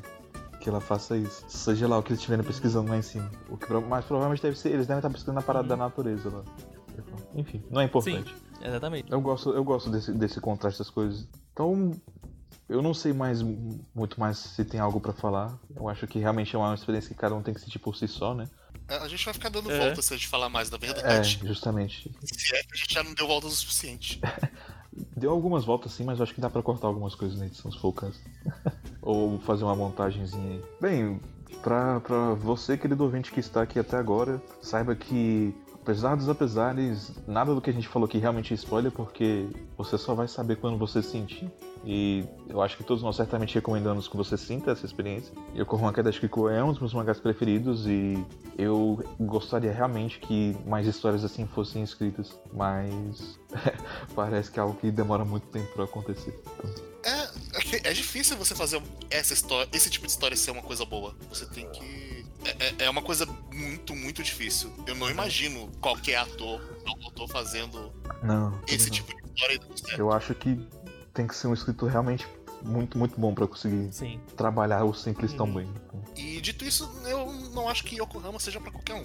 não, não é. Eu acho que muitas pessoas não vão acabar Sim. pegando muito bem a Parece experiência. ele, elitista falar isso, tipo, ah, isso aqui não é um mangá qualquer um ler, mas eu não falo que não é um mangá pra todo mundo, porque eu acho que qualquer pessoa pode ler e, e gostar. Tanto que tem muita coisa que eu já vi, tipo, a, uma pessoa que, vamos dizer, não iria gostar de um mangá mais leve, ou de um mangá de romance, tipo, se apaixonar perdidamente por um e dali começar. Mas eu acho que você tem que estar no, no mood certo pra ler Yokohama. Você tem, que- você tem que se focar naquilo, enten- entender o que a obra quer falar pra você, e aí você começa a apreciar ela pelo que ela é de verdade. Você tem que ir pra ele com a cabeça certa. Assim, eu não digo de que não é pra qualquer um de elitismo de ah não, você tem que ser Uhum. melhor que isso, ah, você tem que ter tanto de intelecto pra É, apreciar que- essa obra, ou ah, você tem que ter um modo grande. Não, é só porque nem todo mundo aprecia esse tipo de coisa, tá tudo bem? Tá tudo bem as coisas não serem pra qualquer um? É, Tá tudo bem você talvez não ter o interesse e tá no- no- na vibe pra consumir esse tipo de coisa. Acontece. sim. Mas se você quiser dar uma chance, se você quiser uma, às vezes, sentir a- essa vibe, seria é, legal. Sim. Eu não sei se. E, por favor, né, se você ler, comenta aí embaixo, né. Eu ficaria muito feliz de, de ler comentários Uhum. sobre essa obra. E- Mas se não tiver também, tá tudo bem. Vou ficar esperando aqui o resto da eternidade. Não sou bom em esperar como a alfa, mas posso tentar. Exatamente. Talvez tenha anime agora. Eu acho que, que Mas vai é, ter. então, como a efemeridade da vida, e se quer acaba, então? Acaba. É. É, e vamos eu- torcer, né? Do jeito que Pro- tá. Pro crepúsculo da humanidade realmente ser desse jeito. Ou sei lá, seja desgraça e choro pra gente, mas quem sobreviver vai ter. Vai ter esse paz. Quem sabe a gente vai estar em luzes aí debaixo do céu. Tchau. Falou. Isso. Tchau, tchau.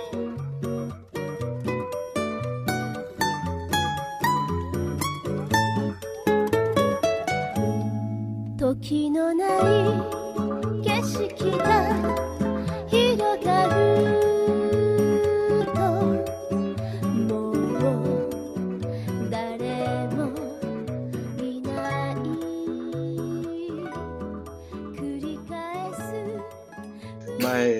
Aí que eu tenho que ler o- a fanfic de Bleach em live. Eita, meu. Deus! Já tá acontecendo. Eu parei pra vir aqui. Ok, então vamos lá, né? Ok. Leitura de e-mails e comentários! Yay! No cast de caixão, o Paulo comentou. Na época, eu achei muito ruim. Principalmente por assistir um episódio por semana. O anime é lento e assistir de fo- dessa forma não foi agradável. Assistir de uma vez aparentemente também não foi. É... 12 anos depois, a experiência foi completamente diferente. Principalmente por assistir tudo de uma vez. E ainda no meio da pandemia, foi uma combinação perfeita. Eu fico É. feliz de ter gostado, Paulo. Que bom. Pelo menos uma precisa ser positiva do que fica Né? Do cast não, né? Da série talvez. Dá sério. Da série. Eu, eu acho engraçado que foi justamente o contrário comigo. Eu assisti um episódio por semana há 12 anos atrás e achei legal. Eu achei engraçado, tipo, que ele fala que. Nossa, eu assisti na época de pandemia, foi muito bom, tipo. Caralho, velho, o anime sobre, tipo, o final da raça humana, sobre como Né. todos nós vamos morrer em algum momento. Aquele climão melancólico o tempo inteiro. É, que é, você tá no inferno e você abraça o capeta, né? É. Tem isso. Tanto, tanto- que. ah, Eu acho que eu falei isso pro Kay e pro, pro Pedro, que a minha rotina era ver um episódio de Kachane e depois ver um de Precure pra poder igualar a quantidade de, de ódio e de, de alegria no meu coração. Espero que tenha aproveitado o podcast, apesar de a gente ter mais reclamado do que elogiado, né? Mas enfim. Obrigado pelo comentário, volte sempre.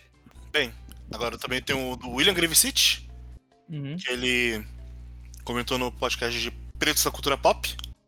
Ele falou: assunto importante e relevante. Ótima participação da e do Johnny. Espero que participe mais vezes. Ok, não precisa. O que não? Ele não, ele não volta mais. É, Host? não. Quem precisa de host? É, ele só atrapalhou o cast, cara. Foda. Atendendo a pedidos dos ouvintes, vamos colocar o Key na geladeira agora. Aham. Continua olhando aí, que eu tô indo embora. Não, lê aí. É sempre bom aprender com as experiências dos outros. E é triste ver como o racismo ainda é presente no mundo do otaku. Grupos foram marginalizados por muito tempo e preferem reproduzir a rejeição que sofreram ao invés de abraçar as pessoas que querem fazer parte desse mundo. É, é, tem, tem aquela coisa de que muito desses nerds rejeitados, eles não eram rejeitados tanto por ser nerds, porque eram babacas mesmo. Sim. É, Todos tinham A, a grande lição é que eles mereciam. Tipo, tem, tem de fato aquela coisa de um ostracismo que o. É, é uma coisa que o Johnny comentou, de tinha um certo ostracismo por parte dele, mas não, não serve pra todo mundo. Tem ainda um pessoalzinho. Tem, sempre tem. Não é uma regra tão fixa assim. Uhum. E ele continua. Só não entendo porque o Johnny tava com medo dos caras sendo que ele é da Alvorada. É, Zé, você que é das É, quebradas do Rio Grande Você do que é Sul, regional? você que é regional, fale aí Então, qual é o problema da Alvorada. O problema é que geralmente se ele diz que é de alvorada, os caras é que iam correr e entregar as coisas pra ele, mas enfim. Ok. A alvorada é uma piada que a gente faz, fazia mais ainda na época de, é, de colégio e tal. É, que Alvorada é uma cidade que teve bastante. te- tem ainda, na verdade, várias épocas de altos índices de violência por aqui e tal. Então é meio que uma zoeira nesse sentido. É, Alvorada é, é o. É, e Alvorada é uma cidade na região metropolitana de Porto Alegre. Eu Sim. tava assumindo que era um bairro, na verdade. Eu também tava achando isso. É, eu tava achando que era um bairro. Mas tudo bem, é. É, é que nem a quase. cidade- É uma daquelas cidades que é. Tipo, a conurbação tomou conta e é, tá tudo junto. assim. É tipo Osasco, então. É tipo toda a capital. É, é tipo o cara da Ceilândia, talvez, aqui. É, é, é pra cada um citar uma cidade aí, porque o Citando nem deu aqui também pra, com- pra completar o bolo. É, então, é o que eu considero, tipo. É, é o que a minha percepção considera como de fato região metropolitana, assim, porque a região metropolitana daqui e várias outras pelo que eu vejo é. Tipo, as- eu não sei como as pessoas enquadram isso direito, mas às vezes tem que pegar uma estrada pra chegar em outra. É, em outra cidade da região metropolitana, e daí pra mim isso é meio estranho. Tipo, é, Alvorada, Viamão, Canoas e outras, assim, elas são Tipo, é tudo uma cidade só que calha de ter um. de tu não enxergar sequer a separação entre uma e outra. Enfim, só tenho a parabenizar vocês por mais um ótimo cast e sigo no aguardo dos próximos. Abraço. Abraço, Abraço. obrigadão. Uhum. Obrigado. Espero que tenha ouvido de filmes agora. Né? Espero que você tenha ouvido os filmes. Foram três horas muito gostosinhas. Na verdade, foram cinco. É verdade. Pra ele.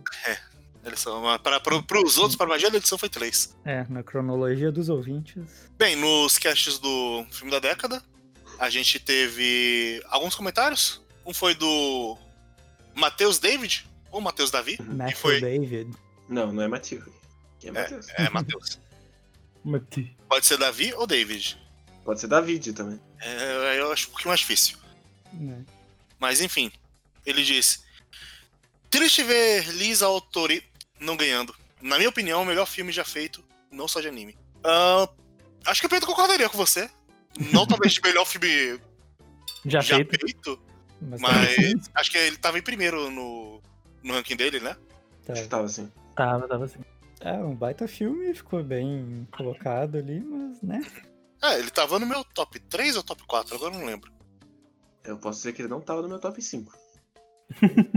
Pra mim, Mas ele tava aí- no 5, com certeza. Acho que ele tava em terceiro, por aí. não Acho que ele tava no meu terceiro ou quarto. Mas de qualquer forma, eu acho o filmaço também. Uhum. Só não foi o meu favorito. E não foi na Mas maioria, não foi porque, assim, tem outros três filmes ali na frente que, vamos ser sinceros, né? Here comes the new challenger! Já foi embora, inclusive. né? Here goes the old challenger! A Discord. Ele só foi- A Discord é verdade. E, é, é mesmo. O top 3 do, do site não dá pra bater, não. Mas, enfim, eu fiquei satisfeito com o top 3. Isso que importa. Uhum. Eu também, até porque era o meu. É, exatamente, era o meu top 3. Ficou, ficou direitinho que eu coloquei na lista. Espero que o Matheus aprecie outros filmes aí. e- Enfim. A Marli Cantarino mandou comentário também. Ainda tenho que ver mais dos filmes citados, principalmente os de 2019. Mas o cast com certeza foi uma ótima discussão, que me animou pra ver mais filmes. E acrescentou muito, exceto a parte que o Vitor falou mal da mãe do, de Mirai. KKKK. O Vitor estava drogado, de fato. É, a, a gente teve que fazer uma intervenção. Porque A gente chamou narcóticos, né, da Polícia Civil. Né, a gente prendeu ele por duas semanas. Agora a gente liberou ele pra gravar esse podcast aqui. E é isso aí. Pois é. Que caralho, o Vitor tava impossível. Não, eu ainda, eu ainda mantenho meu ponto, que eu acho o Mirai o pior filme do Rossoda, mas. Eu achei que você ia falar que mantém o ponto da mãe, eu ia te bater. Ah, tô vendo de Brasília pra cá, né? Correndo. Eu vou pegar coronavírus só pra te encher de porrada. Mas acho Vitor que. contra o mundo. Mas acho que. Não sei se é no comentário da Marli ou do, da Marisa que ela falou uma coisa que talvez tenha sido o que aconteceu comigo com, a, com relação à mãe do Mirai. Mas quando chegar na hora eu falo mais um pouco sobre isso. Ok. Por favor, usem esse formato para os castes melhores do ano, pois aquele critério de desempate vocês sempre achei muito. Hahaha. Ah, não, Bom. mas essa, essa é a graça, é, essa É. era a graça. ele sempre foi duvidoso. A a gente nunca escondeu que ele foi, era completamente parcial. A né? gente nunca teve um critério, essa é a Não, verdade. o- o nosso critério é o que a gente vai fazer esse ano. É, inclusive, o que. a- Ano passado, a gente tem que lembrar que eu elegi uma coisa só pra irritar o guerreiro. É, exatamente. E eu não me arrependo. Aí, né? Mas sim, a gente tava pensando em adotar esse critério nesse ano. Uhum. Até porque vai ter Cria- cinco coisas. Tá fácil. Sete. Sete. Sete coisas. Crianças Lobo não apenas é o melhor filme de anime da década, como também é a minha animação preferida e um dos meus filmes favoritos. Bom, Sim, é do caralho. Não existe aquele arrombado. né? Na época que saiu Your Name, eu estava com um hype absurdo por ter consumido tudo do Makoto Shinkai e adorado. Eu colocava ele no patamar dos meus diretores favoritos. Mesmo sendo totalmente monotemático e tendo obras muito medianas. Como eu não costumo rever filmes, a impressão que fica sempre é a da época. Então eu amei demais esse filme. Mas depois eu fui entendendo os problemas dele. Vendo o Weathering View esse ano foi bem decepcionante. Pois a expectativa já estava baixa e eu não consegui gostar. Mas ainda espero que ele surja com algo bom. Haha. É... Eu acho que ele tem que. A esperança é chafurdar- que é que bom. Eu acho que ele tem que chafurdar na lama e voltar pra, pra o descontentamento e desacreditamento do amor. Aí ele volta a fazer coisa boa. Parte de chafurdar na lama, aparentemente ele já tava fazendo, né? Só falta agora. Ele só não percebeu ainda. né?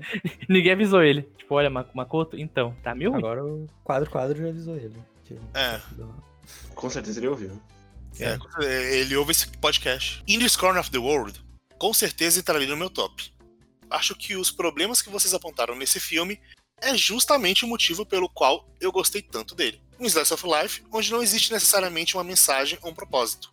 Eu consigo me relacionar muito com esse tipo de filme. Inclusive, eu gostei muito mais dele do que The Night Short Walk on Girl. Que isso. E aí, aí tá errado. Não. Que isso, cara? É, Crime! Tá, tá vendo? Agora tem que mandar os narcóticos pra casa da Marley. Isso sim é um crime. Mas, mas assim, esse filme aí. É... Eu não sei, eu ia falar alguma coisa e esqueci, pode continuar. Boa. Boa. Esse é o pilote. É, exatamente. Eu vou dizer que eu não vi e discordo. Ah, não, eu me lembrei o que eu ia falar. Não, peraí, tô esquecendo de novo. Não, peraí. É, é, É que assim, ele constrói pra alguma coisa e aí você fica. Tá, mas. Parece que ele quer te dizer alguma coisa, mas, ele- mas ele não te disse. Ele meio que disse, ele não te disse. uhum. Aí você fica, ué, meu, o que, que eu faço com esse vazio no meu coração, sabe? Mas se, se o vazio não ficou no seu coração, tudo bem. ok. E eu acho também. É é estranho essa coisa, tipo, ah, é Slice of Life que não necessariamente tem uma mensagem ou um propósito. É, pra mim, qualquer obra produzida, ela tem alguma mensagem um propósito, mesmo que a pessoa que fez ela não saiba. Ela coloca alguma ideia dela naquele meio. E a- além do mais no Slice of Life, e esse podcast que vocês acabaram de ouvir foi sobre Slice of Life, que é o mais, tipo, as coisas acontecem mesmo se ele consegue ter uma mensagem e um propósito, acho que fica meio esquisito. É essa fala sobre esse filme, sabe? Sobre não ter a mensagem, se ou um propósito. Uhum. Sempre tem um tema. Uhum. É meio impossível fazer alguma coisa. A menos que você faça aleatoriamente. Agora, agora, se o tema é bom ou não, aí é outro jeito. Aí vai do como ele é apresentado e como ele é trabalhado. E, e é exatamente por isso que eu tenho a dizer que não vi Discord. Ok. Desculpa o comentário gigante e até. Não Até. desculpa, a culpa é toda sua, faça mais. Exatamente. Por favor, estávamos com saudade. Só com saudade. Ler comentários é legal. Alguém olhou o da Marisa? Estou cansado de ser analfabeto funcional. Tá bom, eu vou. Ahn, depois nós tivemos então o comentário da Marisa Cantarina. E ela diz: Adorei o episódio. Foi muito bom relembrar os ótimos filmes que vi nos últimos anos e me interessar por mais alguns outros que não vi. Gostaria de aproveitar a oportunidade e exaltar um pouco mais o Isao Takahata, que é o diretor favorito da vida da Marisa. O conto da Princesa Kaguya é maravilhoso e ouvir o podcast me deixou com vontade de assistir ele de novo. Em contraste, Vidas ao Vento, que se eu entendi direito o que vocês falaram era para ter sido lançado simultaneamente, e sim, é mais ou menos isso, apesar de não ter saído bem simultaneamente, eh, me deixou absolutamente frustrada quando eu assisti. Eu lembro, eu nem lembro direito da história do filme. Só sei que terminou e eu estava puta pensando, que diabos de mensagem esse filme quer passar sobre as prioridades da vida do indivíduo. Eu compartilho o sentimento. É, Eu muito, é, também. Quando você acaba um filme puto, é, é, é um dos melhores e piores sentimentos ao mesmo tempo. Porque você gastou duas horas e meia da sua vida, ou menos, vendo aquilo, sem nem nada, mas você tá com tanta raiva que você quer falar aquilo pra, pra todo mundo com aquilo é ruim. É maravilhoso. E, Ok. é, eu acho. Eu concordo com ela quando ela fala sobre que é- ela ouviu o podcast sobre Kaguya e quis ver de novo o filme, porque acho que basicamente o top 3 do site, que foi o meu top 3 no final, eu acabei o filme e eu queria começar a ver ele de novo, porque são filmes tão bons que eu falei, não, cara, eu preciso, eu preciso ver essa história de novo. Kaguya foi muito isso. Eu acabou a primeira vez e falei, cara, eu acho que eu vou ver esse filme mais uma vez. E eu acabei vendo e gostando mais ainda dele. A Marisa continua aqui então. Agora, sobre o Makoto Shinkai, acho que tem muitos motivos para gostar bastante de Kimi no Na wa, principalmente estética e musicalmente. E eu gosto das personagens. Diria que o único ponto baixo do filme é o roteiro. Pena que o roteiro é importante demais, o que deixa o filme de obra-prima para apenas regular. Este filme também tem o efeito particular de, dependendo, das, de- dependendo da pessoa, conseguir vender o roteiro pela emoção o que deixa preso, o que te deixa preso enquanto você assiste ao filme. Mas depois que a emoção passa, você vê que a coisa toda não fazia tanto sentido assim. Enfim, Eu acabei de pensar numa coisa, lendo Hum. essa parte. Makoto Shikai meio que é o David Cage dos Não. animes, né? Você não vai comparar o David Cage. Por favor. Nem eu que não gosto do Makoto Shinkai, vou, É vou verdade. concordar com você. Ó, eu, eu não gosto do Makoto também, mas coitado do Makoto com Foi o perfeito. David Cage. Não tem nenhuma cena de meia hora de você levando o livro pra fora. É, Nenhum é, filme do Makoto Shinkai. Mas será que se o Makoto Shikai fizesse um jogo teria? Não. Mas o que Eu eu, tô- o que eu falo no ponto é que o David Cage ele consegue puxar um emocional seu em algumas cenas. Será que só- Quando? Quando? Nenhuma vez, zero vezes, né? Que, pelo amor de Deus. Não, ele consegue puxar. Quando o jogo acaba, tu fala, graças a Deus acabou. Eu, eu posso mas assim- instalar essa coisa pra nunca mais jogar na minha vida. Não, não, mas assim, eu- pelo menos na única parte que é relativamente boa Detroit, que é a parte que teve improviso, que é do Hank e do Connor, tem alguns momentos legais que, que eles puxam sim o emocional. Você tá que esquecendo que, fica Beyond parte. existiu. O meu ponto é de que ele consegue fazer cenas que puxam muito uma parte emocional de quem tá assistindo. Só que se você pensa naquilo, você vai perdendo um certo valor. Vai, vai tendo, ah, tá, tá, é, tem uns problemas aí. Mas na hora dá, dá um sentimento forte, talvez. Tipo, tem um jogo do Hank, tem muita gente que fala que o Heavy Rain, Heavy Rain, é um excelente jogo pra você jogar uma vez e nunca mais tocar nele. Que nem todo Estão jogo. errados. Cage. Não é um excelente jogo nem a primeira vez. Mas tudo bem. Mas é, fica aí meu hot take. Pode continuar. Sabe? É, Só queria dizer então que eu meio que concordo, porque. Com o quê? É, velho, olha, cuidado. Com o que a Marisa falou. Ah, tá. Ah, tá. É, Porque de fato eu também acho. Eu cheguei a comentar como ele é bonitão e muito bom tecnicamente e tal. E eu concordo que o roteiro puxa ele bastante pra baixo, mas uma coisa que a gente comentou e eu não lembro se eu. Eu acho que eu não contrapus na hora, mas eu pensei pelo menos. É que os personagens não são tão ruins assim pra mim e tal. Mas eu acho que a relação deles é comprável naquela estruturinha e tal. O, o, o problema pra mim não é tipo, ah, os personagens são ruins. Eu gosto dos personagens. O problema é o menino que vira o protagonista, que ele puxa tudo pra baixo. Ah, Ele parece entendi. na- Você tem Ele é- dois personagens, você gosta dos personagens, mas o problema é um dos dois. Não, não. Eu, eu gosto do. Eu, tipo, eu gosto dos personagens, tipo, no geral, no, no grande campo do, do elenco de Kimi no Na wa, eu gosto. Tipo, tem uns que não são nada, mas eles pelo menos têm um, um traço de personalidade. O É, você menino, gosta daquele menino que balança a cabeça pra corrigir a menina. Ele tem mais traço de personalidade que o protagonista. E Enfim, Enfim, não é um filme ruim. E é muito frustrante ele ser algo tão ame ou odeie, simplesmente porque algumas pessoas decidiram exaltar ele como o melhor filme do mundo, o que gera uma reação compreensível de depreciação. O problema é que aí o Makoto Shinkai faz outro filme com o mesmo tema de sempre, Amor Impossível, Barra Distante, etc, etc. Consegue fazer um roteiro ainda pior, mesmo com personagens legais, com a mensagem ridícula de que vale a pena desgraçar a vida de todo mundo para salvar seu amor adolescente transcendental. É, top ideias, realmente, né? Pensando bem, talvez a mensagem no fundo seja que a gente deve seguir nossos corações e o mundo vai convergindo para um estado de equilíbrio de acordo com as consequências. Que também não é lá a melhor mensagem do mundo.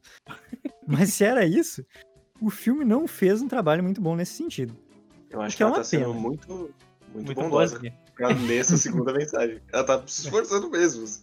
Ela quer. é, Não é possível que seja a primeira, tem que ser outra. é, É, Marisa é uma pessoa boa demais pra. Pra Makutinkai.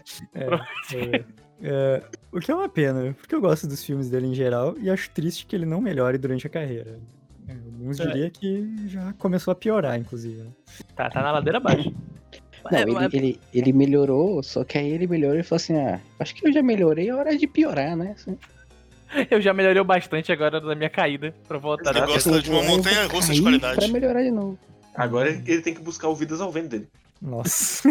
É, mas, mas eu acho engraçado porque, vamos ver, todos os pontos negativos, vamos dizer, de, de Wild Review, pra mim não seriam, não seria um filme ruim se o roteiro, tipo, falasse que o que ele tá fazendo é ruim, se ele fosse autoconsciente, tipo, olha, o que esse menino fez por, por amor funciona pra ele, mas ele fudeu todo mundo por causa disso. E o, o filme colocasse, vamos dizer, alguma culpa em cima dele. Mas ele fala, não, é como o Guerreiro falou no podcast. Ah, não, a, a, a natureza é assim mesmo, né? Ah, um dia tudo acaba e a gente continuar vivendo a vida com o nosso coração. Vamos nos amar. Abraço planeta. Abraço uma árvore. Tipo isso. Alague uma árvore. Isso. Exatamente. Continuando aqui, eu ainda não vi Mirai. Talvez eu volte aqui pra comentar depois de ver. Mas fiquei com a impressão de que a mãe é uma pessoa normal. E a crítica a ela me soou como aquele cenário de pais separados no qual a mãe cria os filhos, faz tudo, e o pai aparece no fim de semana, dá sorvete pra criança e vira o melhor pai do mundo. Sim. É, foi esse comentário que eu queria falar, tipo, lendo esse, é, é- essa ideia, tipo, do que ela falou que não, não serve só pra, pra pais separados, serve também, tipo, pra como a, a gente é estruturado na família, que, vamos dizer, a, a mãe, na família tradicional, a mãe cuida dos filhos a semana inteira e, e o pai trabalha, e no final de semana o pai chega, então ele leva a criança pra sair a criança acaba gostando mais do pai do que da mãe. Talvez eu tenha tido essa impressão no filme e acabei com, com essa impressão errada da, da mãe.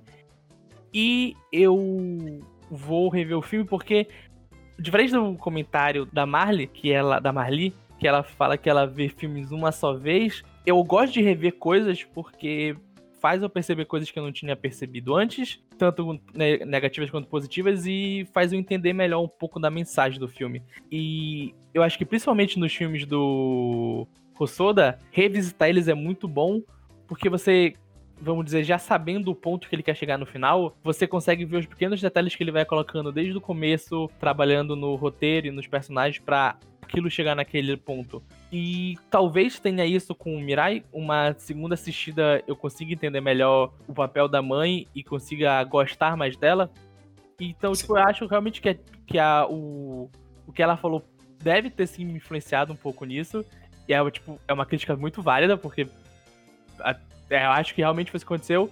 E acho que numa segunda assistida minha eu devo não mudar minha opinião, mas entender melhor a parte da mãe e ver que, tipo, que ela não é realmente uma pessoa má, ela é só uma mãe mesmo. Eu diria que não foi puxado um pouco, foi puxado muito pra isso, né? Tanto que eu dei aquele puxão de orelha depois de. No mesmo parágrafo que você falou, tá tudo bem, eu entendo esse pai que ele não tá preparado pra ser um pai.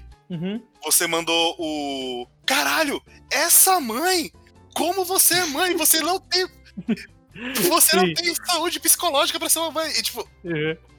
Não, assim, é, é não, exatamente, eu, eu, eu pesei mais, tipo, porque, porque o, o no, no final, os dois estão errados, mas o, o, o, que eu, o que eu pesei mais a mão foi na, na parte da mãe, porque na minha, na- na- realmente, porque do jeito que ele constrói como uma família, é exatamente isso, a gente passa tanto tempo com a mãe, vivendo com ela, que a gente acaba vendo ela como a a pessoa amada da história que a única coisa que ela faz é pôr a criança de castigo e falar que ela não pode fazer as coisas e se descontrolar enquanto o pai, como ele, vamos dizer, tá sempre trabalhando, mesmo que no home office dele, ele não age tanto assim com as crianças. Então, sim, realmente foi isso. Foi. Eu usei dois pesos das medidas pra falar dos personagens. Foi realmente isso que aconteceu durante o podcast. E nessa segunda assistida que eu vou fazer, que eu quero rever o filme já sabendo a- as consequências do final, vou com certeza atualizar a minha opinião sobre o filme. Uhum.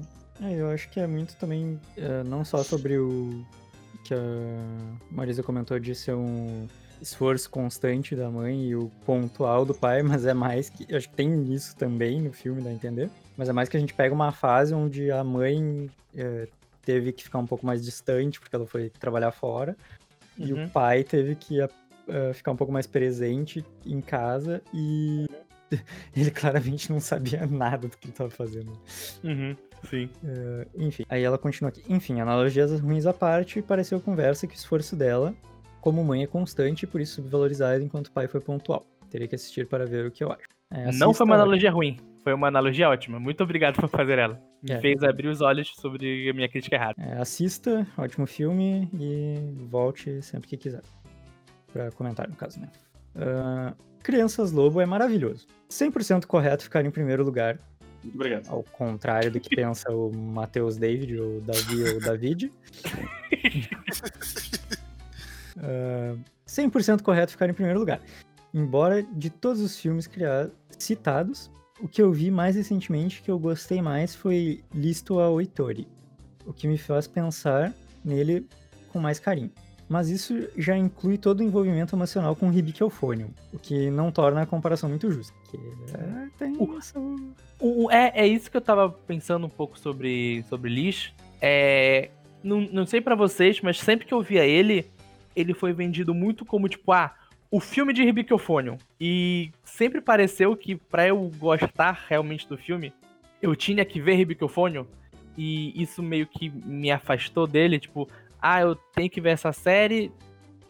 Tipo, tudo que eu via nem falava que não eram, vamos dizer, histórias intrinsecamente conectadas. Mas são. é, então, tipo, não, não tanto, tipo, ah, são os mesmos personagens do anime, Mas são. os protagonistas são. Não são É, são. protagonistas Então, não. Exatamente, não são, tipo, as protagonistas que estão lá. E isso meio que fazia, tipo, ah, eu vou, eu vou ver anime e depois eu vejo esse filme. Tanto que quando eu vi que, tipo, ah, você não precisa ver a série pra ver o filme, eu fui ver, dar uma chance. E eu, eu acho o filme legal, mas eu acho que ter essa ligação emocional com o anime valoriza muito ele. É, é, uma, é uma coisa estranha de falar, porque ele não é um filme que precisa da série, mas você vê a série valoriza o seu entendimento sobre ele o seu gosto mais Quando eu sobre ver ele. Microfonium, eu opino sobre isso, porque eu ainda não vi. É, Uhum, Eu acho que sim, o que tu falou tem. uhum. tá certo. É, mas tem algumas coisinhas, tipo. ah, primeiro que eu, para mim ele sempre foi meio que vendido, ou frequentemente vendido, pelo menos desse jeito, de que não, é, não precisa ver a série, e ele não foi vendido tão relacionado assim. Al- Algumas vezes ele era relacionado de fato com, ah, é, entenda melhor o que aconteceu naquela ah, side quest, digamos assim, do, do Uhum. anime. Mas daí o meu ponto principal é eu vi esse filme já tendo assistido as duas temporadas de Hibiki Euphonium. Eu também. Então eu não sei, tipo, eu suponho que eu conseguiria apreciar ele muito bem sem ter visto, mas Uhum. mas eu não, não tenho como dizer certamente, né? É, Sim. e porque eu já tinha visto e eu não tinha como desver o anime. E, mas eu, eu concordo que realmente tem esse, esse apelo dessa carga que tu já puxa do anime. Com relação com os personagens e com aqueles dramas e relacionamentos e tudo mais. Ele recon- recontextualiza muito o que a gente vê por fora na série. Exatamente. Uhum. Eu só não sei até que ponto ele é um pouco mais é, entrelaçado, digamos assim, com a série, mas meio que outros filmes de franquia também entrariam nisso, sabe? Inclusive até os mesmos de Lupin, assim, que são Não, sim, era isso que eu Bem- tava. bem isolados da- de tudo que a gente assiste né, nos animes e tal. Uhum. mas, né? É, é porque, tipo, tem, vamos dizer, esse costume, tipo, ah, vai sair o filme do One Piece. Uhum. Você precisa ter um conhecimento básico de One Piece pra ver, pra saber que, quem é a tripulação, o que, qual o poder de cada um, o que cada um faz, mas realmente você não precisa estar acompanhando a história ou vendo o anime pra ver um filme de One Piece, ou até mesmo ver um filme de Lupin, porque muitos dos filmes de Lupin não são ligados com alguma série sim, são ligados com mais uma fase do personagem. Sim. Então, tipo, é, é, era uma é uma coisa mais comum eh, de acontecer com filme de anime, assim, de franquia. É, eu não, não sei quanto a vocês, mas, por exemplo, vocês falaram que era vendido, mas assim, eu fui ver o filme e eu nem sabia da existência, da existência desse filme antes, né? E, e eu só fui saber que ele era, fazia parte da série de, de, de depois que eu vi, né? Então, eu de fato, eu não, eu não senti, tipo, ó, como se ele precisasse de elementos é, externos, né? Eu acho que ele funciona muito bem como filme como si próprio, né? Eu acho que essa parte de, de botar mais valor por ser uma série em conjunta, eu acho que eu acho que pesa. Eu acho que pesa, sabe? Como um filme individual, eu acho que ele, ele fica muito bem na posição que ele ficou no, no, no, no ranking, que é quarto lugar. Que é um filme tecnicamente quase impecável de forma geral. Mas eu acho que com o, o peso é, emocional que as pessoas têm é, da série, talvez, dependendo da pessoa, é claro, ele é leve, ele tenha o, o, o salzinho, o tempero a mais para elevar ele é, acima da lista é, do que os outros três filmes que ficaram, né? Que eu acho que acho que é esse o sentimento que a pessoa acaba pegando, porque além de ser um filme quase impecável, ele tem essa bagagem mais emocional ainda mais forte, que eu acho que acaba algumas pessoas é, elevando ele em primeiro lugar, segundo lugar, como ficou esse o, o, o a pessoa que comentou ali antes, ou o Pedro, inclusive, né? Que o Pedro ele agora ele gosta muito de, de Ribiquiofônia, né? Tanto que ele colocou em primeiro lugar. Uhum.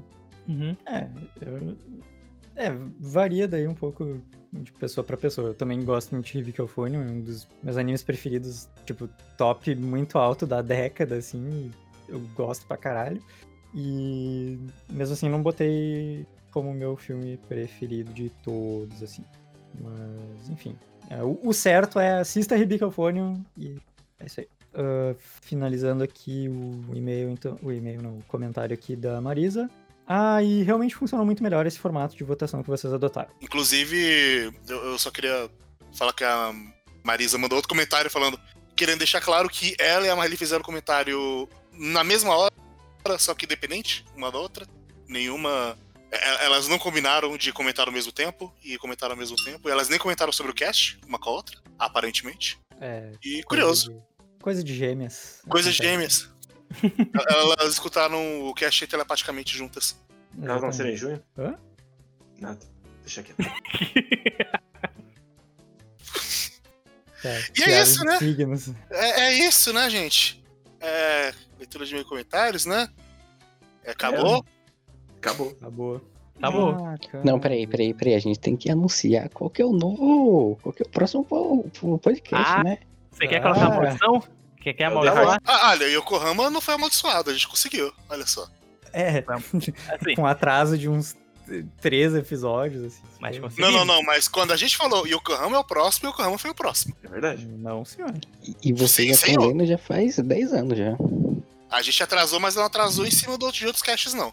Mas o, mas o próximo é só. Só coração. É, é a mediocridade do meu coração. Do coração do quê?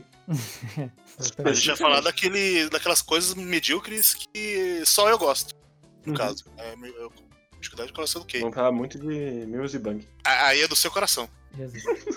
A, a, a minha mediocridade do coração é de Charate. Eu não de- vou participar de- desse programa aí, mas se eu participasse, eu só ia falar de Jojo, né? Então, eu, vocês iam me agredir, então tudo bem. Que isso. Que isso? Só eu ia te agredir. Eita, fugiu ainda. Largou essa e saiu correndo. Ok. Eu, eu, Tá Ele realmente tava com medo de apanhar.